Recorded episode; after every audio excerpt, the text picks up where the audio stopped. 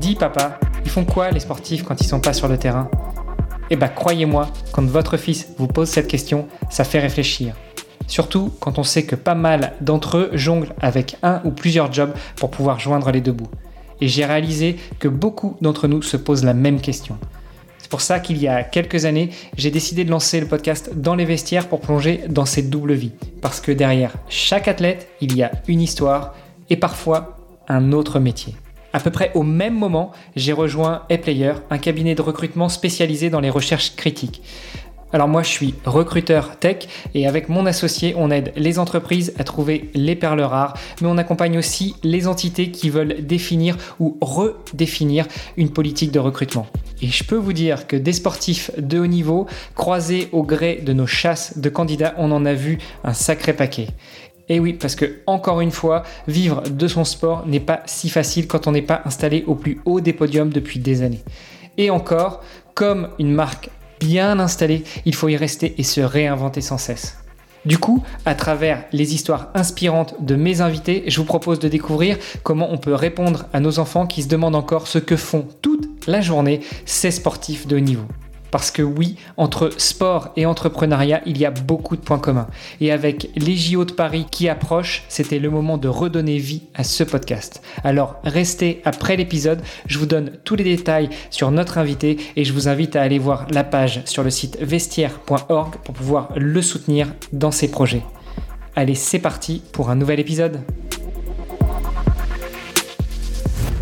Salut les sportifs, c'est Hermano et je suis très heureux de vous recevoir pour un nouvel épisode du podcast Dans les vestiaires. Aujourd'hui, on va parler avec une sportive, ancienne sportive de haut niveau, dans une discipline euh, pour laquelle je n'ai encore reçu aucun représentant. Donc ce sera un plaisir de pouvoir échanger avec Delphine Réau. Bonjour Delphine. Bonjour. Comment ça va? Mais ça va très bien et toi? Oh bah Moi, toujours bien.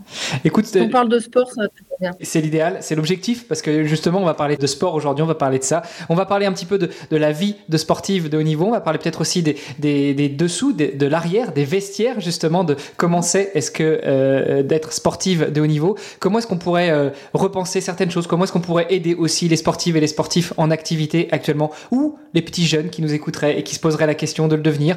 Euh, mais juste avant ça, Delphine, ce que je te propose, c'est une question toute simple. Dis-nous tout. Qui est Delphine Réau? Ah, Delphine Réau. Alors, Delphine Réau, aujourd'hui, euh, elle travaille dans une grande entreprise française et ça fait maintenant 18 ans. Parce qu'en fait, pendant ma carrière sportive, j'étais déjà euh, en train de m'insérer dans la vie professionnelle. C'était un choix de ma part parce que pratiquant un sport peu connu, peu médiatisé, donc le tir sportif, et le tir sportif, il y a beaucoup, beaucoup de disciplines, euh, plusieurs armes, trois, en, enfin, trois surtout au niveau des Jeux Olympiques, à savoir la carabine, le pistolet et le fusil.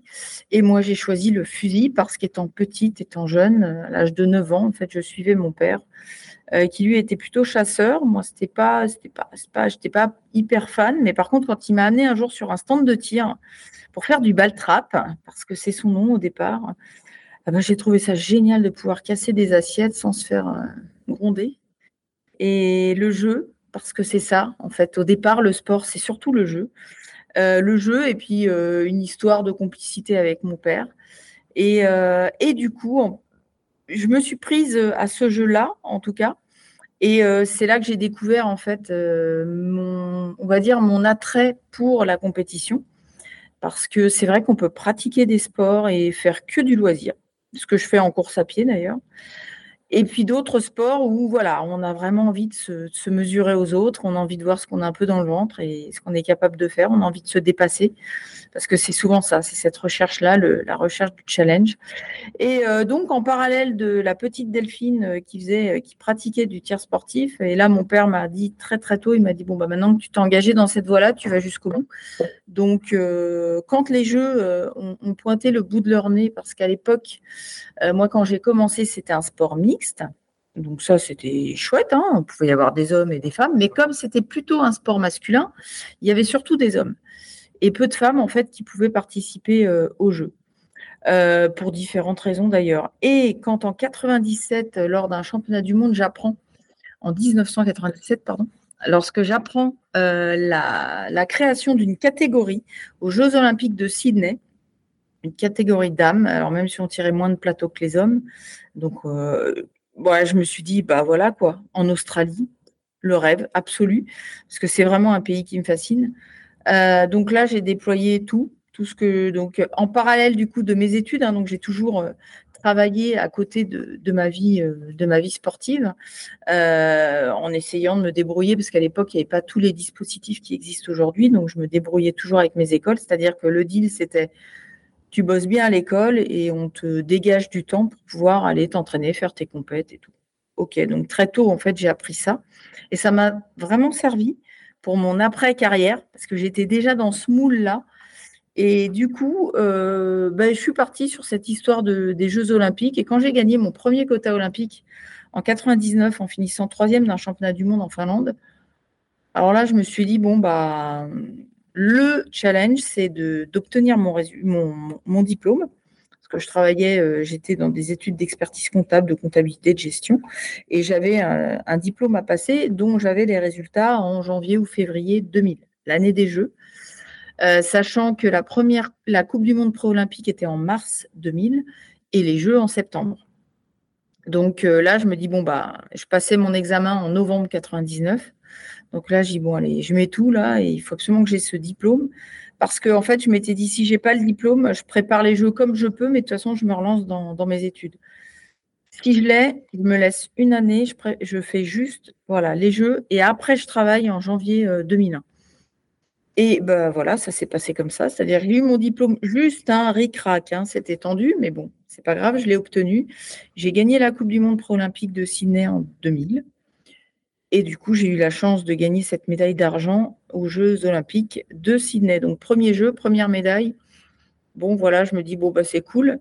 Euh, mais en fait, là commençaient les difficultés. Euh, à savoir plusieurs difficultés d'ordre sportif, c'est-à-dire que je n'acceptais plus l'échec.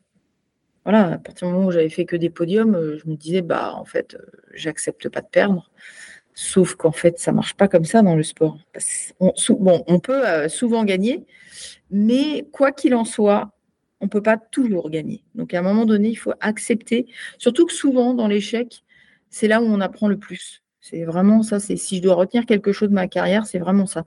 C'est là où je me suis pris vraiment des murs, je me suis vraiment. Du coup, j'ai été, euh, j'ai été obligée de me reconstruire à chaque fois.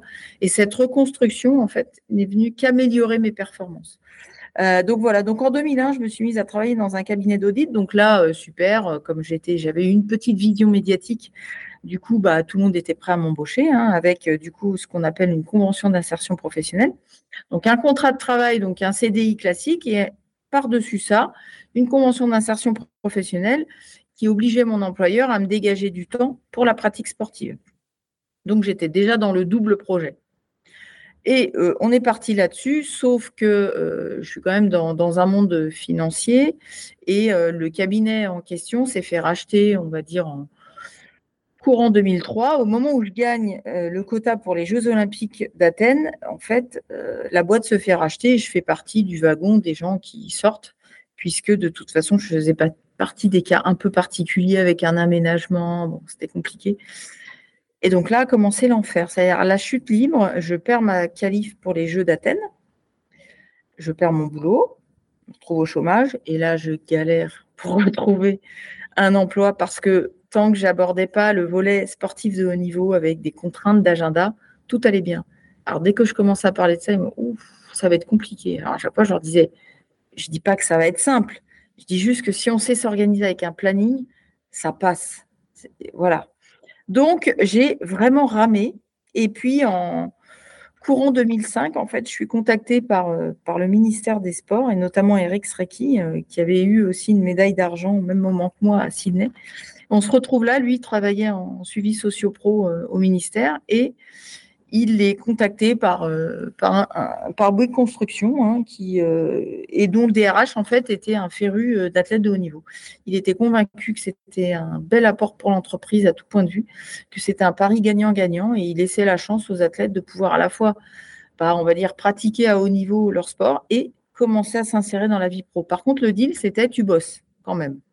À minimum, tu bosses dans la boîte. OK, pas de souci. Donc, c'est pas un contrat d'image, c'est pas c'est pas on te paye et tu viens jamais au bureau. C'est tu travailles, tu produis et tu apprends. Ok, moi pas de souci, ça me va. Donc en juin 2005, j'intègre Bouygues Bâtiment Île-de-France.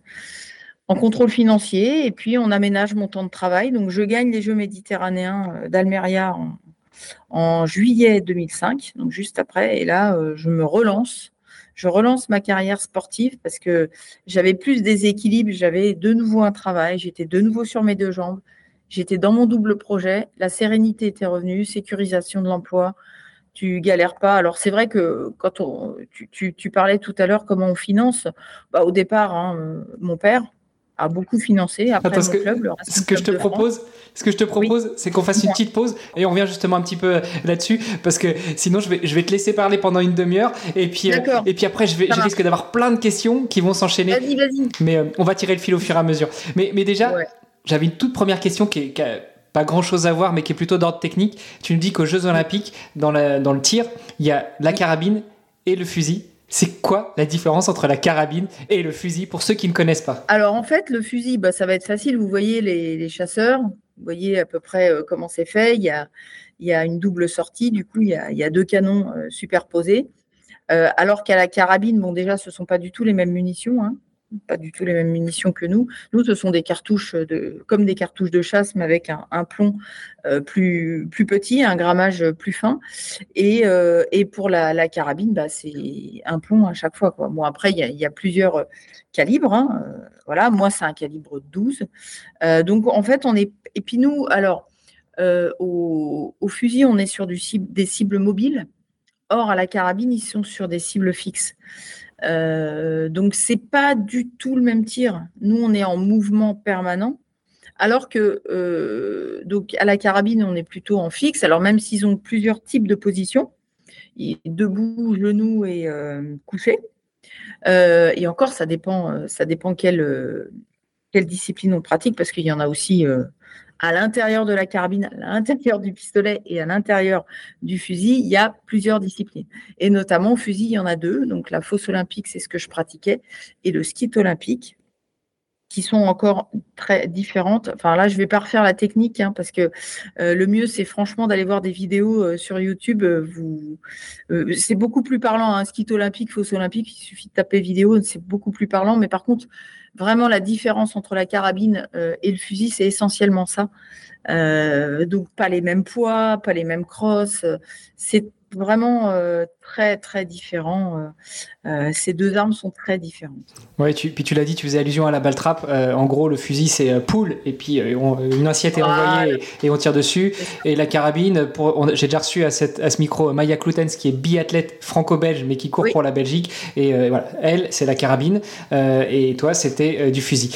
Ok. C'est ça. Et autant il y a un appel, effectivement, un appel du plateau quand on est au fusil, alors qu'à la carabine, on n'appelle pas on a en fait effectivement un temps pour tirer les plombs, mais euh, il n'y a pas d'appel de l'athlète puisqu'il est sur une cible fixe et lui, l'essentiel, c'est d'être au maximum au centre. Alors que nous, on a une gerbe de plomb. Donc nous, la cible, elle est mobile, donc effectivement, elle bouge. Et on a une gerbe de plomb, en fait, on a plusieurs plombs dont le but est de toucher cette fameuse assiette qui vole. Même si c'est un tout petit bout, ça compte quand même. Bon, écoute, ça, a l'air bien technique et bien sympa. Euh, par contre, j'imagine qu'il ne faut pas être sur le pas de tir au moment où vous tirez parce que du coup, euh, ça, arrose un peu de tous les côtés. Alors, pas tout à fait, parce que, euh, bon, bien sûr, il y a, en termes de sécurité, c'est vraiment des disciplines où là, pour le coup, on, est, on, est, intransigeant, parce que justement, on manipule des armes, c'est dangereux. Et, mais à partir du moment où on connaît les règles, il n'y a pas de sujet. Donc déjà, les spectateurs sont toujours derrière. Nous, on tire devant. Donc, à moins qu'on se retourne pour viser un spectateur, normalement, il n'y a pas de sujet, il n'y a pas de débat, tout le monde est derrière. Il faut bien sûr des protections auditives, des casques, parce que ça fait un peu de bruit. Hein. je pense que ça, ça, euh, tout le monde peut, peut, l'entendre, c'est le cas de le dire. Euh, donc voilà, donc normalement, nous, on a euh, de toute façon des consignes de sécurité qui font que même entre chaque poste de tir, on décharge. Même si le fusil il est toujours ouvert entre chaque. Maintenant, c'est on décharge à chaque fois entre chaque poste de tir. Donc franchement, euh, le risque euh, est très très faible d'avoir un accident. Ça peut toujours arriver, mais euh, en respectant les consignes, si par exemple le fusil ne part pas, ça peut arriver. On l'ouvre, on sort la cartouche, ou alors quand on fait ça fait clic, par exemple. Là, on dit à l'arbitre, on lève la main, ça marche pas. L'arbitre vient, il essaye. Si ça fonctionne pas, il ouvre et voilà. Mais toujours devant soi et en hauteur. Donc euh, normalement, c'est vraiment euh, bien, bien cadré. Bon, écoute, les règles sont là aussi pour ça. Hein. Elles sont, enfin, elles sont pas aussi là. les règles sont là pour ça, euh, pour assurer l'équité entre les différents participants et puis aussi la sécurité. Ça, ça, fait du sens. tu nous disais que finalement, toi, tu as été un petit peu piqué par la chose, par le virus, à 9 ans, quand tu as commencé à, aller avec papa à la chasse. C'était quoi le déclic euh, un peu au-delà de ça? Parce que euh, des enfants qui vont euh, à la chasse avec leur père, d'ailleurs, et c'est malheureux, mais c'est très souvent les garçons qui vont avec papa et pas souvent les filles qui vont avec papa, ou même les filles qui vont avec maman, ou même les enfants, filles et garçons qui vont avec papa et maman. Mais tout le monde ne devient pas tireur olympique. Donc, Qu'est-ce qui a fait que chez toi, il y a eu cet attrait, cet intérêt, ce goût du jeu que tu as fini par trouver au-delà des cibles mouvantes que sont les, animaux quand on leur tire dessus parce que la chasse c'est pas que ça non plus hein. c'est aussi de la garde c'est aussi rabattre les animaux c'est aussi passer du temps à observer. Euh, mais, mais toi c'est vraiment le, tir avec le fusil qui t'a attiré. Alors en fait c'est vrai qu'au départ donc moi quand j'ai suivi euh, mon père euh, à la chasse ce que j'aimais moi c'est la nature. C'est aussi pour ça que je cours beaucoup à l'extérieur. J'aime pas être enfermé dans une salle. Donc c'est vrai que moi j'ai besoin d'être dehors et euh, l'avantage de la pratique de ce sport-là, c'est que tu es forcément dehors. Tu n'es pas à l'intérieur. Donc, tu es à l'extérieur et tu, malgré tout, c'est du tir, mais ça bouge quand même un minimum. Parce que j'avais euh, tenté aussi un petit peu euh, faire la carabine hein, sur les, petits balles-trappes de campagne. Il y avait en général carabine et, fusil. Mais c'était trop statique pour moi, en tout cas. Donc, j'avais besoin de, de, de, ça, de bouger. Et c'est vrai, autant au début, euh, c'était vraiment le jeu, le fait, euh, ouais, c'était génial de casser des assiettes. Et franchement, à chaque fois que je fais faire des initiations à n'importe qui, tout le monde s'y prend, quoi. C'est, c'est tellement ludique au départ, franchement. Et puis après, en fait, euh, bah après, on a envie d'en casser le plus possible. C'est ça le cheminement. et puis après, on veut en rater le moins possible. Hein, plus on continue à progresser. Et puis après, bah moi, après, franchement, euh, ma passion, c'est les Jeux Olympiques. Euh, je suis une passionnée des Jeux parce que je trouve ça extraordinaire de pouvoir partager sa passion pour son sport avec la passion des autres pour leur sport et surtout au niveau mondial. C'est-à-dire que c'est un vrai partage de tous les sports au niveau du monde entier. Et, et ça, pour moi, ça n'existe pas ailleurs qu'aux Jeux Olympiques. J'ai pas en tête, en tout cas, l'équivalent des Jeux olympiques et paralympiques, bien sûr, parce que ce qui est génial, c'est ça aussi. C'est que au début, on parlait de Jeux olympiques, maintenant on parle de Jeux paralympiques. Alors au début, les Jeux olympiques, il n'y avait pas de femmes. Et puis progressivement, les femmes sont arrivées. Et puis là, maintenant, on met aussi des gens en situation de handicap. Et je trouve ça tellement génial de pouvoir euh, aussi euh, faire partager notre passion aux autres et de faire découvrir de nouveaux sports à des gens qui ne voient que certains sports à la télé. Parce que euh, on ne parle que de ces sports-là parce qu'ils sont plus médiatisés, parce qu'ils ont été choisis. Alors certainement aussi par le grand public au départ, mais après par les médias. Et on n'a pas cherché à faire découvrir, par peur de ne pas faire d'audience, d'autres sports. Alors que là, les Jeux, c'est retransmis dans le monde entier et il y a des personnes qui découvrent à chaque Olympiade des nouveaux sports, parce que bon, il y a à la fois les sports, on va dire, comme les nôtres. Hein, le, tir sportif est au jeu depuis le début, depuis 1896, donc depuis les premiers jeux modernes. Il y a toujours eu du tir. Alors, bien sûr, pas, pas ces trois armes-là, mais il y a toujours eu du tir. Et puis, bah là, par exemple, le breakdance rentre, par exemple. Euh, donc, et du coup, euh, on découvre aussi de nouveaux sports en fonction des époques, puisqu'il y en a qui sortent, d'autres qui rentrent. Et ça, c'est assez génial parce que je trouve que les Jeux olympiques et paralympiques s'adaptent aussi à l'ère du temps et évoluent en même temps que le reste de la société. Et c'est ça que je trouve aussi euh, vraiment génial et passionnant. Les valeurs d'équité, d'inclusion euh, et, autres. Exactement. Je parlais de partage, mais pour moi, ça regroupe tout ça en fait. Quand on est dans le partage, on accepte tout le monde, quoi. Il n'y a pas, et, effectivement, on a tous, toutes et tous les mêmes règles. Euh, c'est pour ça que je déteste le dopage parce que tricher pour moi c'est aux antipodes des valeurs de l'olympisme quoi. C'est bah, moi je peux pas, je n'ai jamais accepté d'aller d'aller gagner une médaille en ayant triché. Bah, on se ment quoi. On se on ment aux autres mais on se ment à soi-même. Donc voilà. Alors là, tu prêches un convaincu. Hein. Moi aussi, c'est quelque chose que, que je ne peux pas comprendre. à la limite, la seule chose que je pourrais, je dis pas comprendre, mais que je pourrais entendre, c'est que tout le monde joue avec les mêmes règles. Donc c'est-à-dire, si on autorise des produits, ils sont autorisés pour tout le monde. Mais là aussi, on aurait une question d'équité qui serait pas respectée. Celui qui aurait le plus de moyens se paierait de l'EPO ou des nouveaux traitements, et celui qu'on aurait moins, eh ben, il ferait avec ce qu'il a, c'est-à-dire pas grand-chose d'autre que ses capacités personnelles. Et c'est ça l'essence même du sport, la beauté du sport, c'est de pas aller chercher des artefacts à côté. Il y a ça, et puis en plus, quelque part, enfin, le sport, c'est normalement fait pour préserver la santé des personnes. Or, quand tu commences à te doper, excuse-moi, mais là, c'est pas bon, quoi. Enfin, en général, le dopage n'est pas bon pour ton corps. Donc, du coup, c'est pas logique. Enfin, pour augmenter ses performances, on met son corps en danger et sa vie. Ça, je peux pas l'entendre non plus, quoi. Donc, euh, pour moi, ça doit être éradiqué, absolument éradiqué. Peu importe les enjeux financiers, d'ailleurs on, se rejoint sur, sur beaucoup de points. Je voulais revenir sur, sur ta carrière. Donc, tu nous dis que tu as finalement découvert le fusil, le tir à 9 ans quand tu es parti euh, euh, faire un peu de. accompagner ton père euh, à la chasse. Alors, j'imagine que tu tirais pas encore parce que. ah non, non. Ben bah, alors, à 9 ans, j'ai tiré sur des ballots de paille quand même, des petits, des petites, des petits balles trappes de campagne avec un tout petit calibre, un coup. Mon père était là, enfin, très encadré. et si, si, à 9 ans, j'ai commencé à juste sentir un petit peu, voilà, être attiré par, par ça parce que j'avais, parce que je trouvais ça vraiment euh, super, quoi. Mais euh, on y a été très progressivement parce qu'il faut quand même respecter toujours pareil le corps. Euh, le corps, parce que bon, à chaque fois qu'on tire au fusil, il y a du recul. Donc forcément, il faut quand même attendre que la croissance soit quand même bien là.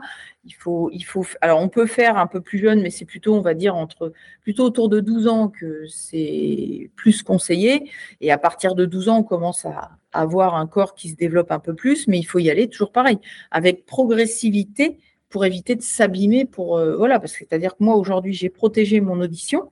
C'est-à-dire que moi, j'ai pas de problème d'audition, alors que souvent les chasseurs, en fait, les, anciens, on va dire, euh, pas forcément de casque à la, à la chasse et et du coup, il y a forcément une oreille qui en a pris plus que l'autre. C'est-à-dire que c'est ça en fait. Donc, euh, donc il faut vraiment être euh, très vigilant quand on, quand on pratique en tout cas ma discipline.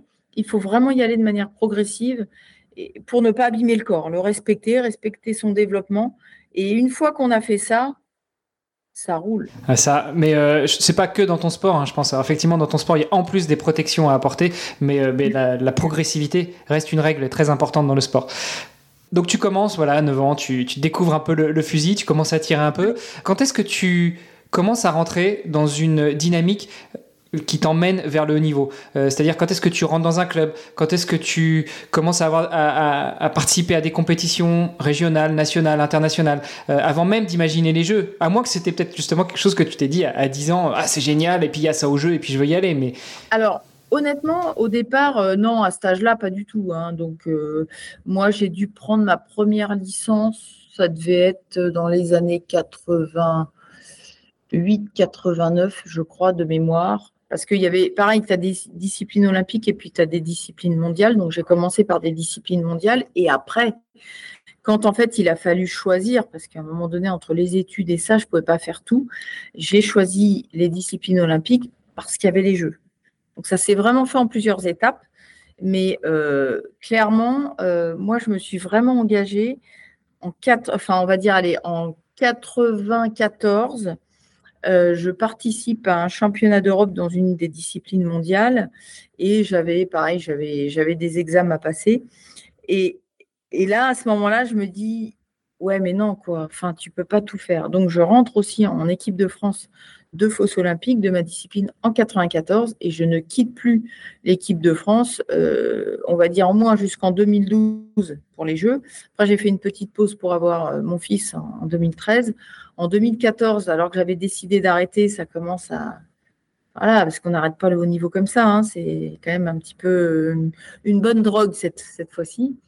Euh, et, du coup, euh, allez, on va dire fin 2014-2015, je repars en équipe de France et j'arrête vraiment en juillet 2017 parce que je suis, voilà, parce qu'à un moment donné aussi, il faut être capable de, s'arrêter. Mais voilà, en gros, euh, moi, et, donc en 94, quand j'intègre l'équipe de France euh, de fosse olympique, je fais mon premier championnat d'Europe et je termine quatrième en, dame. Et du coup, euh, je me dis, ah bah. Donc ça, ça me donne envie, forcément, parce que dès qu'on commence à grappiller un peu les échelons, bah, on a toujours, on vise toujours plus haut.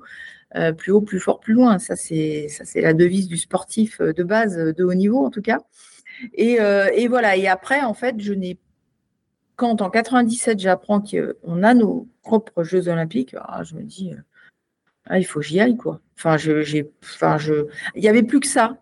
En fait, après la ligne, ça a toujours été les Jeux Olympiques. C'est-à-dire tous les quatre ans, je me reposais la question qu'est-ce que je fais? J'y retourne, j'y retourne pas. En fait, c'était ça le truc. Et à chaque fois, c'était j'y retourne quoi. Il a fallu que je me fasse violence à un moment donné pour arrêter, mais et là, demain, c'est ce que je dis toujours, hein, demain, on me donne toutes les conditions, on me donne euh, de quoi me réentraîner. Et oh, bah, j'y retourne, hein, mais bon. Parce que c'est. La, flamme est toujours là. Voilà, mais c'est vraiment les. Pour moi, hein, j'insiste, mais c'est vraiment les Jeux Olympiques et je les ai toujours vécus de A à Z. Ouverture, clôture, j'ai toujours tout fait parce que je trouvais que c'était un moment énorme. Le temps s'arrêtait pendant 15 jours et euh, on vivait euh, au rythme des compétitions, les siennes bien sûr, et puis celles des autres. C'est-à-dire qu'après, le but du jeu, c'était d'aller voir un max de compètes des autres pour pouvoir être derrière eux avec le drapeau. Et voilà, parce que c'est ça aussi, on, aime notre pays, on a envie de défendre ses couleurs. Et, ça, c'est plus important que tout. Waouh, ça fait rêver. Mais du coup, tu dis que si on te donne les conditions, tu y retournes. Tu es un peu la, la Longo du tir euh, de. Ouais, je suis presque un, peu comme ça quand même. Hein. Mais euh, même si je sais que c'est pas raisonnable, que, et que, et que, mais, mais je me dis, ah, j'en referais bien un encore une fois. quoi. Et qu'est-ce qui n'est pas raisonnable? Bah, Qu'est-ce qui n'est pas raisonnable? C'est qu'à un moment donné, en fait, il faut. Euh, je pense qu'il faut, il faut savoir aussi tourner la page. Et c'est pour ça que quand j'ai arrêté euh, en juillet 2017 et même un petit peu avant, je me suis beaucoup investie pour le sport au niveau du comité olympique. Euh, au niveau, voilà, donc je suis dans plusieurs euh, commissions, dont la commission des athlètes de haut niveau. Et à côté de ça, je voilà, je suis restée dans mon club et, j'en suis, enfin, je suis, je fais partie du, Racing Club de France depuis maintenant 93. Et là, j'ai repris la, la, présidence de ma section parce que mon président est décédé il y a quelques temps, il y a quelques années maintenant. Et du coup, euh, je me suis, voilà, je me suis engagée, pareil, euh, même euh, à travers de quelques mandats municipaux pour promouvoir le sport. C'est-à-dire qu'en fait, j'ai envie de partager sur le sport parce que le sport m'a aidé à me construire. donc, par rapport à ça, c'est très raisonnable. Mais à un moment donné, je parle en termes de, de compétition de haut niveau, il faut, il faut être capable aussi de lâcher un peu et de parce que c'est usant quand même la compétition. C'est-à-dire que moi, euh, en 2012, quand j'ai cette seconde médaille de bronze là à Londres, je suis au bout de ma vie, quoi. Je suis fatiguée parce que ça épuise. C'est une charge mentale, physique un peu moins dans notre sport, mais la charge mentale, elle est énorme. Et du coup, elle joue forcément sur le physique. Et puis à un moment donné, en fait, comme la remise en question est permanente, parce que là, oui, tu as deux médailles olympiques, c'est bien, tu as un beau palmarès. Mais quand tu reviens sur un pas de tir, on redémarre tout à zéro, quoi. On recommence tout tout ça, c'est derrière toi, quoi. Et c'est pour ça que là, je m'étais lancé ce défi euh, du championnat de France cette année. Alors, j'ai pas d'entraînement, hein, je je m'entraîne plus, je cours beaucoup, mais mais au tir, je comme il n'y a plus l'enjeu des compètes euh, de haut niveau à l'international, bah ça m'intéresse pas, quoi. Donc là, je m'étais dit, allez, je vais me challenger sur le championnat de France. Je vais faire euh, participer aux régionaux pour me qualifier. Puis après, je vais quand même essayer de m'entraîner pour les préparer. En fait, j'ai pas eu le temps comme je suis engagée dans plein de trucs, bah, pas eu le temps. Et puis, euh, une semaine et demie avant euh, le championnat de France, je me dis, sais pas si je vais y aller quand même, parce que là, là, quand même, je vais vraiment être ridicule. Et, euh, et puis, je me suis dit, non, je vais pas me dégonfler maintenant. Tant pis, j'y vais. Et je vais essayer de rassembler tout ce que j'ai de souvenirs de toute ma carrière en un truc hyper synthétique pour essayer d'aller faire un podium au championnat de France. Euh, et, j'ai eu la chance de le gagner, euh, de justesse, mais de le gagner quand même. Mais par contre, j'ai retrouvé mais tout, quoi. C'est incroyable comme le corps mémorise tout. ça revient à une vitesse quand on a pratiqué ça pendant plus de 20 ans. Moi, j'avoue que mon corps m'a il m'a surprise, quoi. Je ne m'attendais pas à ça, en fait. Je me suis surprise toute seule. Hein. Euh, juste pour préciser, je me permets, parce que c'est dans le cadre du podcast, quand tu as arrêté en 2017, tu avais 44 ans, c'est ça? Oui. Bah oui, je suis née en 73, tu vois, là j'ai eu 50 ans cette année. Euh, donc, euh, ouais, j'ai pas de sujet non, plus avec mon âge, parce que bon, l'âge c'est surtout dans la tête. Hein. moi, tant que physiquement je peux courir tous les jours et, que je peux faire plein de trucs à côté et que je me sens bien dans mon corps, L'âge, bah ouais, on vit avec, c'est normal, on vieillit, c'est la vie. Donc, euh, pas de souci avec ça. Mais oui, j'étais, bah oui, parce que déjà, euh, déjà en 2012, 39 euh, ans, donc forcément, ça ne s'est pas arrangé après avec. mais voilà, mais l'avantage du sport que je pratique, c'est qu'on a la, si on se maintient bien physiquement, on a vraiment, on est vraiment en capacité d'être encore performant à 50 ans. C'est euh, comme c'est vraiment mental et j'ai envie de dire, euh, c'est un sport de maturité. Parce que, le mental joue énormément.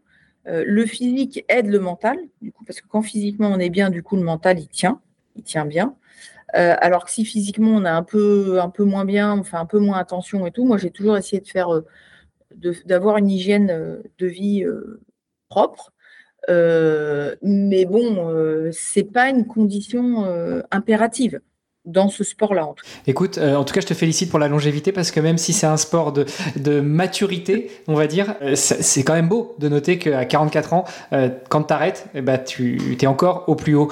rapidement, parce que le temps avance et même si j'aimerais qu'on continue à discuter pendant des heures encore, je suis sûr que tu as encore beaucoup de choses à, à échanger, à partager, à nous apprendre. Tu nous as dit que bah, tu as très tôt fait le choix de, t'impliquer aussi dans la vie professionnelle, que ça faisait partie de ton projet, d'avoir ce double projet professionnel et sportif euh, au plus haut niveau. Pourquoi est-ce que tu n'as pas fait le choix uniquement de te consacrer que euh, au sport et en l'occurrence euh, que à une deuxième voire une troisième Olympiade plutôt que d'avoir ce double projet? Alors parce qu'en fait j'ai toujours eu besoin parce que le sport de haut niveau, le sport de manière générale, c'est euh, un monde. Un monde très particulier. On est hyper encadré quand on est en équipe de France. On gère tout, les voyages, les machins, trucs. Et euh, moi, je trouve que pour, pour garder la tête sur les épaules, j'avais besoin d'être au contact de personnes, de collaborateurs et de collaboratrices mm, avec une vie classique, normale, avec leurs propres problèmes, pour aussi me rendre compte de la chance que j'avais de pouvoir vivre ça à côté. Donc en fait, j'avais besoin intellectuellement de m'aider des autres aussi pour progresser dans mon autre vie parce que je savais qu'un jour, il faudrait faire la bascule. Donc très tôt, je l'ai compris ça et je me suis dit plutôt que de subir ma reconversion, je vais la choisir. Je vais choisir mon domaine d'activité, même s'il peut évoluer plus tard, parce que là, aujourd'hui, c'est vrai que je suis dans le milieu financier, mais franchement, j'avoue que je suis très, très intéressée par le bien-être au travail, par le, par le, par le, sport santé, par le sport médicament, entre guillemets. Euh, moi, j'ai envie de trouver des solutions pour, pour les gens avec qui je travaille, euh, pour qu'ils se sentent bien, en fait, et dans leur boulot, et dans leur corps, et dans leur vie, quoi, tout simplement. Euh, donc, j'avais besoin d'être au contact pour les comprendre, pour essayer d'avoir un bout d'eux-mêmes, enfin, avoir cette, ce côté entre guillemets, j'aime pas ce mot-là, normal, mais c'est pas le bon mot. Hein. C'est une vie plus, plus classique. Garder les pieds sur terre. À côté de cette vie. Ouais, c'est un peu ça. Je voulais pas avoir le melon, j'avais pas envie de me prendre pour je sais pas qui. Euh, j'avais besoin juste que de temps en temps, bam, reviens là. Là, tu vois la vraie vie, là, tu vois les gens, là, ils ont des vrais problèmes. Donc toi, ce euh, c'est pas parce que tu as perdu ta compète, euh, là, tu t'es vautré, bah ouais, c'est la vie, donc c'est bon, quoi. Remets-toi au boulot et puis et puis progresse, euh, travaille. Alors moi, j'ai toujours beaucoup travaillé mes points forts parce que j'estimais. Alors moi, je vois toujours le, verre à moitié plein plutôt qu'à moitié vide. Donc, j'ai toujours beaucoup travaillé les points forts pour diminuer la part du point faible. Alors même si du coup ça le faisait, j'améliorais mon point faible, mais le fait de renforcer le point fort, ça renforce la confiance et du coup ça me tirait vraiment vers le haut. Donc euh, voilà, et le fait d'être euh, justement parmi euh, des collaborateurs, des collaboratrices, avoir du management, apprendre à me gérer et à me faire gérer aussi par les autres, mais autrement que dans le sport. Parce que c'est vraiment, euh, ce sont alors quand je passais de compétition à retour au bureau, chaque fois c'était chaud. Hein. C'est pas, c'est vraiment très très différent. Mais, euh, mais j'avoue que ça a donné aussi un peu de piquant à ma vie.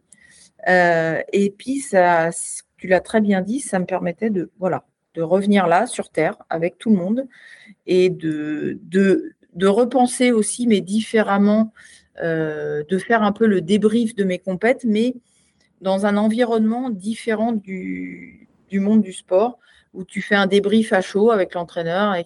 Ben là, en fait, tu fais un débrief avec toi-même et, euh, et puis tu regardes un peu ce qui se passe à côté. Tu dis, ouais, on va peut-être relativiser un peu quand même.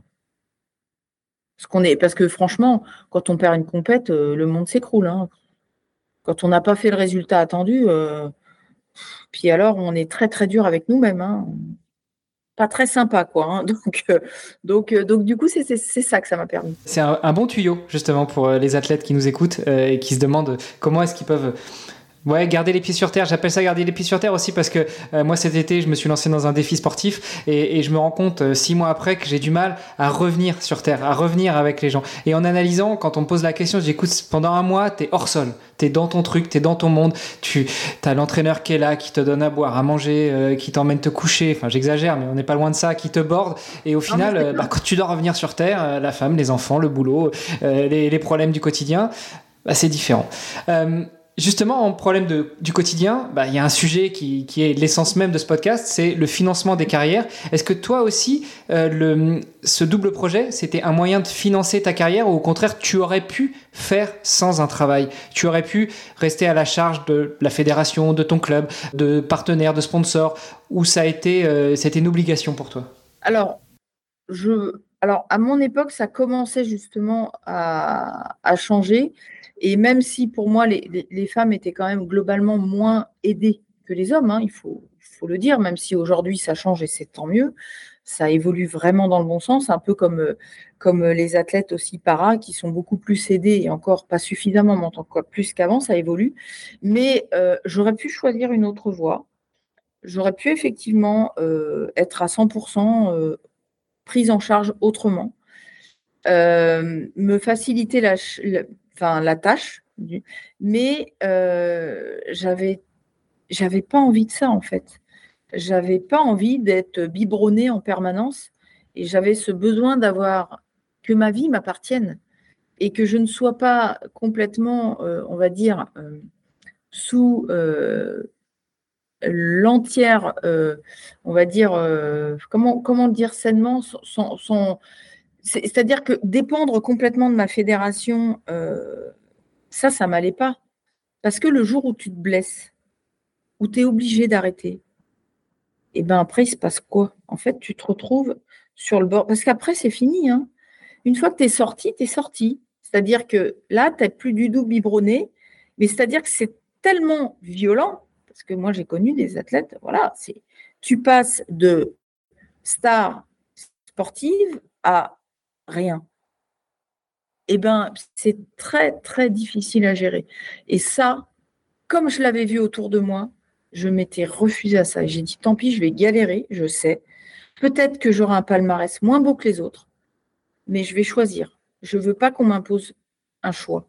C'est moi qui choisis, ce n'est pas les autres choisissent pour moi. Ouais, et puis un palmarès peut-être un peu moins beau, mais pas avec la même saveur. Justement, là, tu sais apprécier la saveur. C'est comme quand tu mets un petit peu de, un peu de verre, un peu d'épinards dans ton assiette, même si t'aimes pas ça, au final, euh, hein, euh, surtout dans le monde sportif, tu te rends compte que les épinards, bah, c'était pas mal de les manger. C'était pas mal, ouais, c'est vrai, c'est clair. Non, non, mais j'ai aucun regret là-dessus. C'est pour ça que aujourd'hui, je me suis vraiment euh, axé sur euh, l'insertion euh, des sportifs de haut niveau dans les entreprises ou en tant que créateurs, mais en tout cas quand ils sont en carrière, déjà titiller un petit peu le monde de l'entreprise, même si c'est un détachement qui a 20%, mais c'est pas grave parce que tu commences à, à comprendre les codes et puis tu commences à savoir ce que tu veux faire, pas faire. Et moi, je trouve que ça permet vraiment de relativiser tout le reste et de préparer l'après parce que dans certains sports, ça arrive très vite. Dans d'autres, moins vite, mais au moins on n'a pas l'impression qu'on sait rien faire à part notre sport quand on arrête. Et, voilà, et c'est vraiment un conseil. Aujourd'hui, les dispositifs existent. Il y a vraiment un accompagnement qu'on n'a pas forcément eu. Et, j'y travaille parce que, parce que je veux vraiment encourager les jeunes générations à avoir cette vision-là pour, euh, pour être heureux, pour être passionnés même après l'arrêt de leur carrière. Parce que la vie après, elle, continue, quoi. Et puis, elle va durer plus longtemps que la vie sportive, hein, globalement, normalement. Euh. voilà, on va. Donc, dans cette autre vie, il faut quand même trouver. Euh, il faut s'éclater. Parce que si tu subis un truc que tu n'as pas envie de faire, mais laisse tomber, quoi. C'est la dépression, c'est là, tu c'est l'enfer. Tu, tu sombres. Alors que si tu choisis, si tu te fais confiance, si tu te fais accompagner, il y a vraiment plein de dispositifs aujourd'hui tu peux vraiment t'éclater après. Alors, euh, avant de te taquiner un peu, tu parles des dispositifs. Euh, où est-ce qu'on trouve le meilleur dispositif ou le meilleur interlocuteur? Euh, La dernière fois, je parlais avec Sandra Dimbourg qui nous disait qu'effectivement, il y a beaucoup de dispositifs, qu'il faut juste parfois trouver le bon interlocuteur. Toi, tu aurais quoi comme conseil là-dessus? Alors, aujourd'hui, justement, on s'est quand même rendu compte qu'il y avait foison de dispositifs, mais qu'il n'y avait pas vraiment un lieu commun où trouver les informations. Alors, pour les athlètes qui sont en carrière, c'est assez simplifié parce que aujourd'hui ils développent euh, notamment un, outil je ne peux pas trop en parler, mais en tout cas qui va, sortir et qui va aider les athlètes. C'est-à-dire que ce sera un site dédié où ils pourront aller parler de reconversion, euh, de, stages en immersion, par exemple en entreprise, euh, de contrats d'image pour ceux qui ne veulent pas tout de suite s'intégrer. Honnêtement, aujourd'hui, c'est l'Agence nationale du sport euh, qui peut. Alors, c'est sa fédération, bah, quand on est en fédération, quand on est en équipe de France, normalement, le premier interlocuteur, c'est le responsable du suivi socio-professionnel des athlètes. Si celui-là est défaillant ou inexistant pour diverses raisons, parce que la Fédé n'a pas les moyens, parce que, parce que la personne, elle fait ça en plus d'autres missions, bah là, en fait, il faut euh, passer euh, soit par le ministère des Sports, ou alors maintenant c'est l'Agence nationale du sport qui gère en fait tous ces contrats, qui est capable de donner de l'information euh, aux athlètes et aux entreprises, parce que moi ce que j'ai défendu aussi, c'est la cause des entreprises en disant vous êtes bien mignons tous, mais expliquez-leur ce que c'est un sportif de haut niveau, expliquez-leur quelles sont les contraintes, quelles sont les plus, expliquez-leur, parce que eux, dans leur monde à eux, ils ne savent pas ce que c'est. Ils ne savent pas différencier un sportif qui fait de la compétition à bon niveau d'un sportif de haut niveau. C'est quoi? Quels sont les critères? Et, quelles sont les opportunités à saisir pour pouvoir les intégrer? Et autant ça va être un peu plus facile pour un groupe, pour une entreprise de bonne taille, voire une belle PME, pour une plus petite entreprise, il y a quelques contraintes quand même non négligeables. Et du coup, si on veut que ça fonctionne aussi avec elle, il faut je pense, davantage les aider et les accompagner. Parce que sont plus, il y a moins de personnel et du coup, ils ont besoin vraiment de quelqu'un pour les aider. Donc, pour les athlètes, effectivement, pour répondre à la question, pour moi, c'est d'abord le responsable du suivi socio-professionnel de sa fédération. Et si ça, ça marche pas, il faut euh, appeler euh, quelqu'un de. Alors, il y a donc l'Agence nationale du sport, donc ça, effectivement, c'est au niveau euh, national. Mais après, il y a toutes les maisons de la performance, les maisons régionales de la performance qui, elles, donc sont normalement présentes dans toutes les régions de France et qui sont en capacité de répondre à un athlète qui tape à leur porte.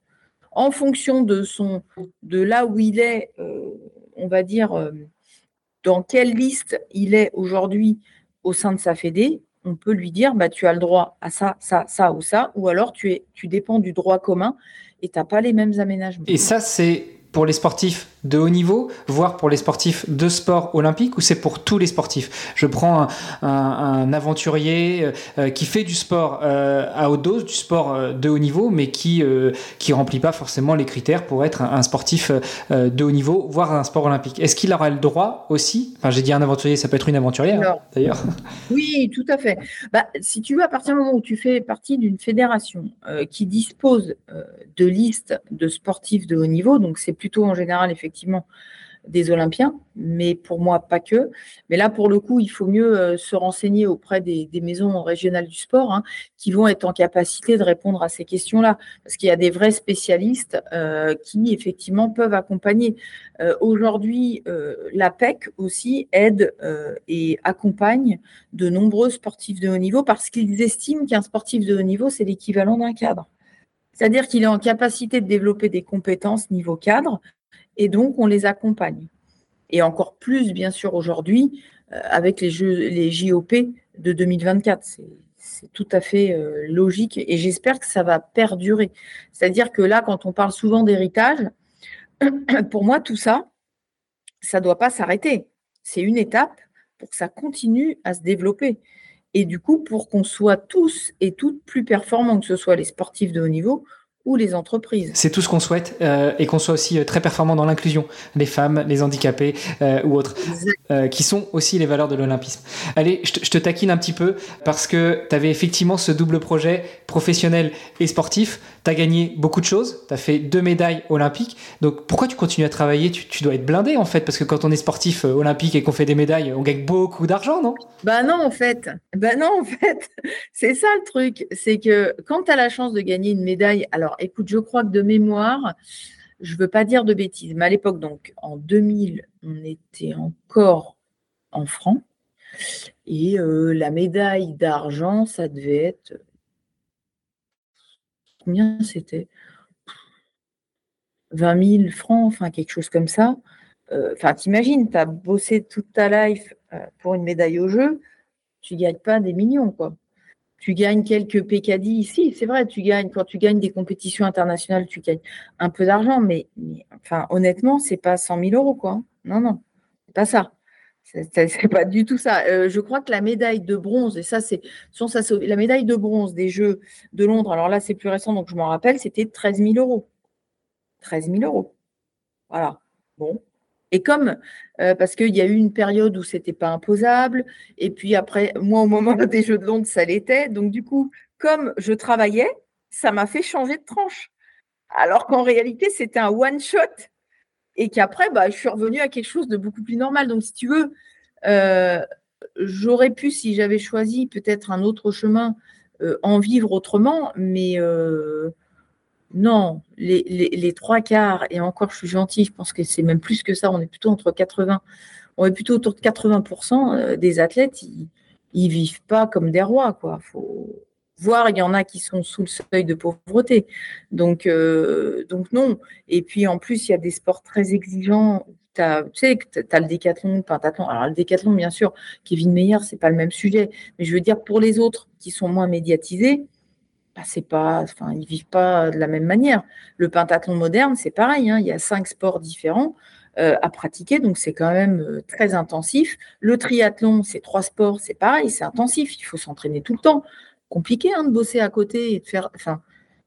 Donc, juste pour dire que non, je pense qu'il faut, euh, à part quelques, quelques sportifs et sportives et quelques sports où ils gagnent vraiment leur vie, mais la, la, la majorité, c'est pas le cas.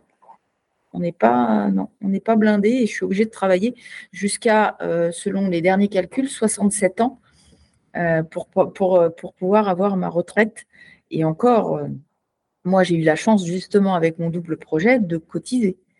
Tous les autres qui n'ont fait que ça, qui n'ont pas cotisé, c'est compliqué, sauf depuis 2012, où il y a eu un petit aménagement, enfin un aménagement quand même qui a aidé beaucoup de, de sportifs. Mais honnêtement, euh, avant, euh, tu cotises pas, tu n'as pas de retraite. Alors que tu t'es quand même donné, euh, tu, comme pour un métier, et tu n'as pas gagné des mille et des cents, et après tu te retrouves et tu dis, ça va être chaud quand même. Ça va être non, mais tu, l'auras bien compris, hein, je te taquinais. Effectivement, euh, il faut sortir de cette image du euh, sportif ou de la sportive euh, qui est blindé, qui fait, qui, qui, vit de, sa passion et puis qui s'éclate et puis qui attend les pieds au bord de l'eau dans la piscine que les bifetons tombent. Ce n'est pas ça être sportif ou sportive de haut niveau, absolument pas. Tu l'as dit, il y en a peut-être quelques-uns qui arrivent à bien en vivre et encore, ils en vivent bien parce qu'ils sont dans le haut du panier, parce que ça fait des années, voire des décennies qu'ils s'entraînent, et parce qu'ils continuent à performer, et, parce qu'ils ont développé d'autres euh, talents. Euh, on prend un Teddy Riner, on prend un, on prend un euh, on prend, euh, voilà, le nom m'échappe, mais bon, voilà, on prend de, des grands sportifs français qui sont euh, très connus et même mondialement. Bah, ils ont aussi développé des contrats d'image, ils ont aussi ils ont aussi travaillé sur leur image, sur leur capacité à communiquer et autres.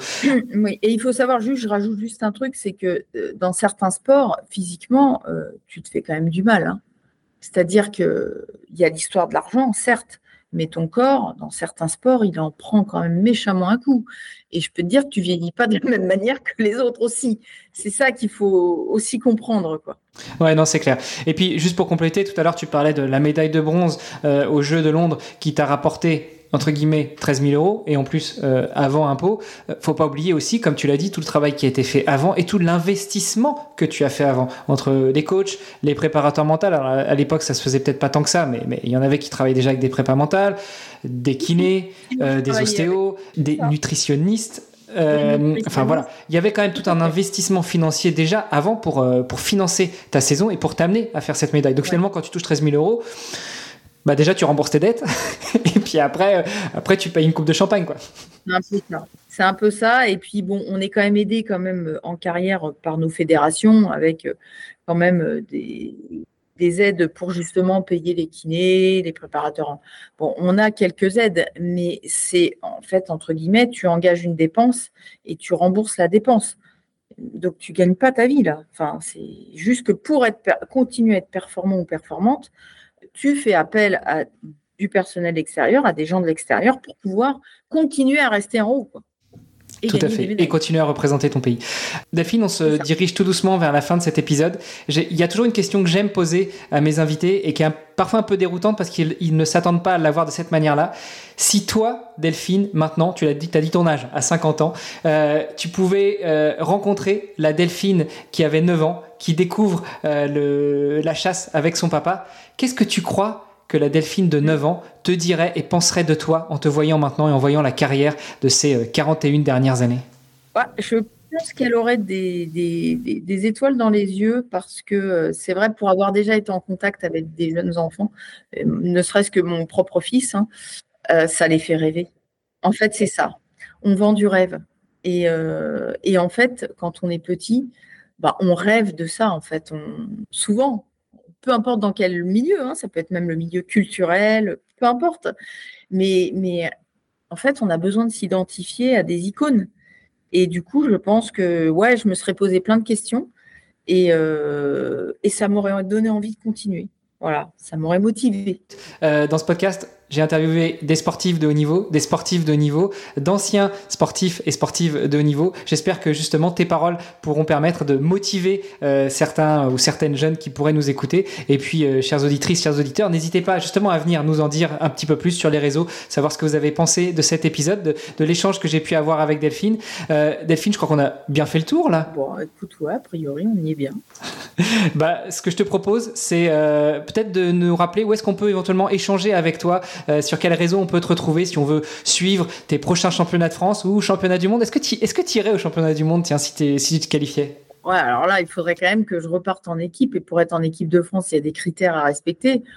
Euh, mais il faudrait pas que je travaille autant que je travaille là aujourd'hui. Donc, si toutes les conditions étaient réunies, euh, bah oui, oui, puis je serais ravie de revoir toutes les copines du tir de l'international. Donc euh, sinon, moi je suis surtout sur LinkedIn, euh, plutôt réseau professionnel du coup. Euh, et puis j'aime bien partager des choses, voilà, autour à la fois du sport de haut niveau et, de tout ce qui est lié au handicap. J'aime, voilà, parce que je trouve que c'est vraiment porteur et que ça véhicule que des choses pour moi des choses positives. Ah, tiens, et comme tu le dis, que tu es sur LinkedIn, un petit truc pour euh, les jeunes, pour ceux qui voudraient s'identifier ou qui voudraient rentrer en contact avec euh, les sportives et les sportifs olympiens, euh, bah, il y a un petit truc sur LinkedIn, vous cherchez Oli. O-L-Y. Ceux qui ont été aux Jeux Olympiques, en général, le précisent dans leur nom ou dans leur titre avec cet acronyme OLI, n'est-ce pas? Oui, et en plus, on ne peut pas le mettre n'importe comment, c'est-à-dire qu'il faut qu'on demande l'autorisation au CIO Hein, c'est-à-dire que le holly, on ne peut pas le mettre comme ça. Hein. on demande d'abord, le CIO vérifie qu'on ait bien été olympien ou olympienne, et une fois qu'on a l'accord du CIO, on peut l'utiliser. Donc, euh, c'est clair que normalement, quand on tape au lit, on, a vraiment, on est vraiment face à des Olympiens et des Olympiens. Eh bien, écoute, merci euh, en tout cas pour euh, ce moment qu'on a passé ensemble. Merci pour ces précisions. Merci de ne pas avoir été avare de ton histoire et de tous ces conseils.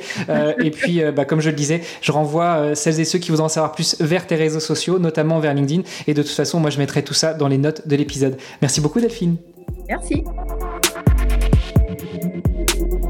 Chaque athlète, même ceux qui ne sont plus au plus haut niveau, qui sont entre guillemets retraités, ont une histoire unique et j'espère que vous avez apprécié celle de Delphine Racinet que vous venez d'entendre. Si son parcours vous a inspiré, eh bien rejoignez-nous sur les réseaux sociaux du podcast pour en discuter. Tous les liens sont dans les notes de l'épisode. Pour en découvrir davantage sur Delphine et tous les autres sportifs du podcast et les soutenir dans leurs défis, eh bien visitez le site vestiaire.org. On a besoin de vous, chaque euro compte et 100% des dons sont directement reversés aux athlètes. Le podcast Dans les vestiaires met en lumière ces héros du sport et ils ont besoin de votre soutien. Et le plus simple, c'est de partager leurs histoires pour les aider à briller sur la scène internationale. Et puis comme ça, bah, tout le monde fera un peu partie de cette superbe aventure sportive et philanthropique. Partagez leurs ça nous aide et ça les aide surtout eux. Allez, sportez-vous bien, entraînez-vous bien et on se retrouve bientôt pour un nouvel épisode. Salut les sportifs